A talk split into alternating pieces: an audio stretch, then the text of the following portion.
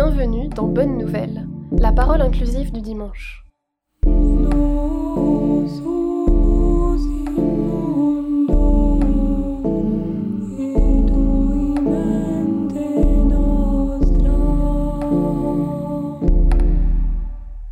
Ouïouïouï. À la lecture de ce texte, je suis sur le point de me braquer. Mathieu ne nous ferait-il pas une petite injonction à être toutes et tous des parfaits petits-enfants modèles, sages comme des images, et surtout, comme on le dit dans le Nord, des taiseux du verbe se taire Cet appel à tout faire dans le secret, dans le noir, à chercher la discrétion à tout prix, de prime abord, ça ne me plaît pas. Ça me rappelle des refrains trop connus de mon enfance et de bien plus tard. C'est le tiens-toi droite de l'esprit.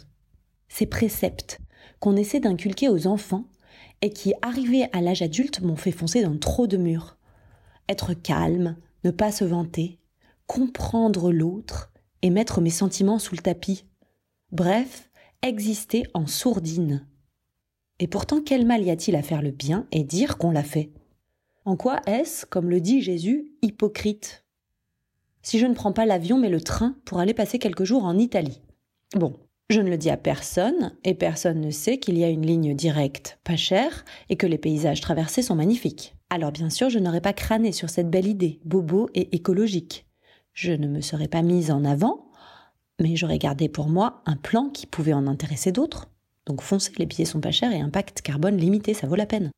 Si je réagis aussi fort à cette proposition de faire silence, c'est justement parce qu'en ce moment, je m'efforce de faire l'inverse, de parler de moi, de m'ouvrir et de partager mes envies et mes actions.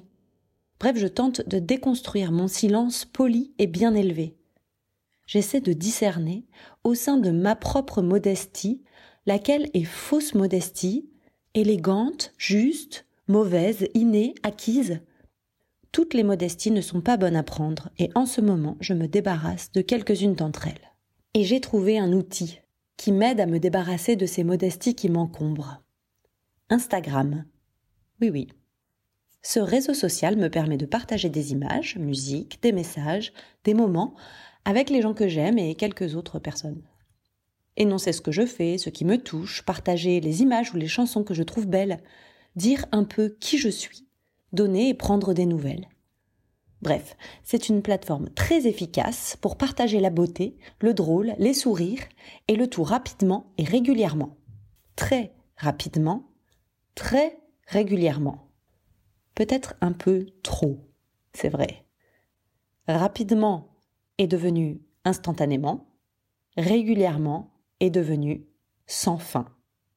Et parfois je sens que je dérape, et que pour partager avec d'autres ce qui me touche, je ne prends plus toujours le temps de profiter pour moi des paysages, animaux, que j'immortalise immédiatement dans mes stories. Pour développer mes liens affectifs avec mon entourage, je simplifie mes échanges, je les normalise par le biais de petites réactions que propose par défaut l'application. Des petits dessins un peu niais qui signifient joie, colère, beauté. On reste en surface. Pour rester fidèle à ce que j'appelle désormais ma ligne éditoriale et non plus simplement des nouvelles de Marina, je sélectionne mes sujets. Je ne photographie pas les poubelles que je sors, mais le petit oiseau sur le mur d'en face. Et certains jours, ça va plus loin je tombe dans une douce obsession de trouver quelque chose à faire ou à dire pour le montrer. Je deviens une bricoleuse des réseaux sociaux. Je coupe, je filtre, je rogne, je sélectionne, je trie, j'organise des images qui n'ont plus grand-chose à voir avec mon intériorité, ce qui m'avait poussé au départ à rejoindre ce réseau social. Je me suis un peu égarée en chemin.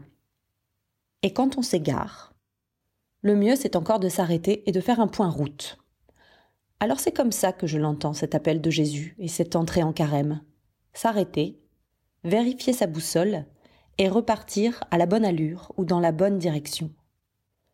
Plutôt que de déverser un flux d'informations et de pensées vers l'extérieur, pour un temps je peux inverser la tendance et me les dédier à moi. Cultiver des joies secrètes qui ne se publient pas, revenir dans une subtilité qui ne se like pas, m'autoriser des pensées qu'on ne peut pas résumer en un émoticône. Et ça me fait sourire d'imaginer ça. Imaginer que je vais garder des choses secrètes, pas pour les cacher, mais pour me les offrir encore plus. Je vais garder mon petit geste de carême secret, comme un dialogue entre moi et moi qui rayonnerait à l'intérieur. Certes, ce ne sera pas publié, mais est-ce que je suis bien sûre que personne ne s'en rendra compte?